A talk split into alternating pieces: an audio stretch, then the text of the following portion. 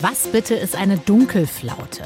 Hat tatsächlich mit Dunkelheit zu tun und mit Strom und mit Wasser und genauer hört ihr es jetzt. Deutschlandfunk Nova.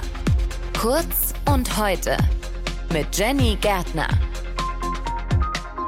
Beim Ausbau der erneuerbaren Energien, also bei der Energiewende, wird immer wieder ein Argument angeführt, dass ja eigentlich alles so, wie man sich das vorstellt, gar nicht so richtig funktioniert. Denn wenn zum Beispiel kein Wind weht oder keine Sonne scheint, ja, dann hat man am Ende keinen Strom. Aber ist das wirklich tatsächlich so? Und ist es ein relevantes Problem? Kriegt man das nicht irgendwie gelöst? All das wollen wir besprechen und zwar mit Netzreporter Konstantin Köhler. Die Tatsache ist aber ja erstmal richtig. Ne? Also wenn kein Wind weht, wenn keine Sonne scheint, dann haben wir auch keinen Strom. Also in einem System, das zum allergrößten Teil irgendwann auf Windräder und auf Photovoltaikanlagen basieren wird. Ist das so? Genau. Das wird in Zukunft in Deutschland ja auch so sein.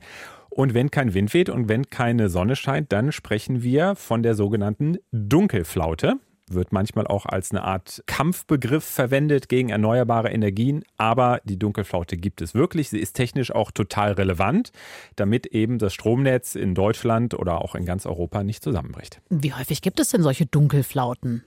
Also tageweise gibt es die immer wieder mal. Also die gibt es auch jetzt schon. Jetzt spielt sie halt noch keine Rolle, weil wir die großen Kraftwerke noch am Netz haben. Dunkelflauten, die bis zu zwei Wochen lang andauern und die auch ein sehr großes Gebiet abdecken, also gleich mehrere Länder, Deutschland, Skandinavien, Frankreich und so weiter. Diese langfristigen Dunkelflauten gibt es so ungefähr alle zwei Jahre. Da hat man schon so die Erfahrung inzwischen gemacht. Und die treten in der Regel zu Zeiten wie diesen auf. Also so Ende Januar, Anfang Februar ist so mhm. eine typische Dunkelflautenzeit alle zwei Jahre, das ist ziemlich häufig, so oft einen längeren Stromausfall riskieren, das will natürlich niemand. Welche Lösungsideen gibt es? Ja, da hat sich viel getan in den letzten Jahren. Also lange hieß es immer, wir brauchen einfach große und viele Stromspeicher, die einfach den Strom vom hauptsächlich Sommer in den Winter speichern. Inzwischen ist mein Eindruck, der Lösungsansatz ist diverser geworden. Also er besteht jetzt aus vielen verschiedenen Bausteinen, die am Ende dann ein Gesamtsystem ergeben. Das sind im Prinzip vier Stufen. Erstens ein dynamischer Stromverbrauch. Also Strom in erster Linie dann verbrauchen, wenn viel von ihm da ist und umgekehrt wenig verbrauchen, wenn wenig da ist. Dann kleine Speicher, zum Beispiel eigene Batterie im Keller oder auch in Form eines Elektroautos vor der Tür. Das ist am Ende ja auch ein äh, Stromspeicher. Mhm. Dann große Speicher, sind so groß wie eine Turnhalle oder so, oder auch Pumpspeicherkraftwerke, die es ja auch schon gibt. Und dann viertens Kraftwerke, die unabhängig von Wind und Strom betrieben werden können. Das sind dann zum Beispiel Gaskraftwerke oder dann irgendwann Wasserstoff. Ja, das sind doch schon mal vier verschiedene gute Ideen. Sprechen wir noch mal genauer drüber. Dieser dynamische Stromverbrauch, was heißt das am Ende konkret? Ja, es ist ja schon heute so, in Zukunft wird das aber noch mehr so sein, wenn viel Wind weht und viel Sonne scheint, dann ist einfach viel Strom im Netz und dann ist er gleichzeitig auch billig. Es wäre also sowohl technisch als auch finanziell sinnvoll, ihn auch genau dann zu nutzen und ihn dementsprechend weniger zu nutzen, wenn gerade wenig Strom im Netz ist. Ja. Und hier gibt es auch schon die ersten Anbieter, die bieten sogenannte dynamische Stromtarife an.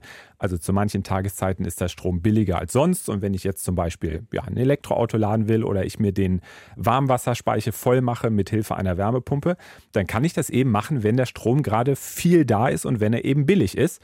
Und ab 2025 sind tatsächlich alle Energieversorger verpflichtet, einen solchen dynamischen Stromtarif anbieten zu müssen. Den kann man dann wählen, muss man aber nicht. Was ist mit diesen Speichern jetzt von, von klein bis groß? Ja, also ich gehe davon aus, dass in Zukunft praktisch jedes Haus, egal ob es ein Einfamilienhaus ist oder ein großes Mehrfamilienhaus, Hochhaus, irgendeine Form von Stromspeicher im Keller stehen haben wird oder auf dem Dach oder sonst wo. Damit kann man dann schon mal so, sagen wir mal, ein bis drei Tage überbrücken. Ist jetzt nicht super lang, aber hilft vor allem, wenn es viele Speicher sind und Elektroautos in einer Stückzahl von Millionen sind ja auch eine große Zahl von Stromspeichern. Und dann gibt es eben noch diese großen Stromspeicher, so groß wie eine Turnhalle oder eine ganze Industrieanlage. Die werden gerade in ganz Deutschland an vielen Stellen gebaut und auch die werden das Netz stabilisieren können, wenn eben eben gerade wenig Wind- und Sonnenstrom da ist. Und wenn sozusagen dann gar nichts mehr geht, werden am Ende die Gaskraftwerke wieder angeschmissen? Die werden dann angeschmissen, das wird so sein. Äh, auf absehbare Zeit werden die auch erstmal weiterhin mit Erdgas betrieben. Die sind dann also erstmal nicht klimaneutral, aber sehr langfristig laufen die dann äh, mit Wasserstoff. Der wird wahrscheinlich zu großen Teilen importiert werden aus Ländern, die eben Strom, Wind- und Sonnenstrom übrig haben, dass sie den abgeben können. Und aus dem Strom wird dann eben Wasserstoff hergestellt, der dann nach Deutschland transportiert wird. Das heißt, ich habe dir ganz genau zugehört, ein klimaneutrales Energiesystem ist möglich, auch wenn es mal Dunkelflauten gibt. Definitiv ja. Also viele verschiedene Studien äh, haben das untersucht und die sagen, das wird klappen, aber das ist sehr viel Arbeit. Das Energiesystem in Deutschland, das muss praktisch einmal auf links gekrempelt werden, einmal alles neu. Und das ist aber nicht nur eine Planung, da ist man jetzt konkret in der Umsetzung. Also einmal alles neu, ihr habt es gehört. Infos gab es von Netzreporter Konstantin Köhler. Deutschlandfunk Nova. Kurz und heute.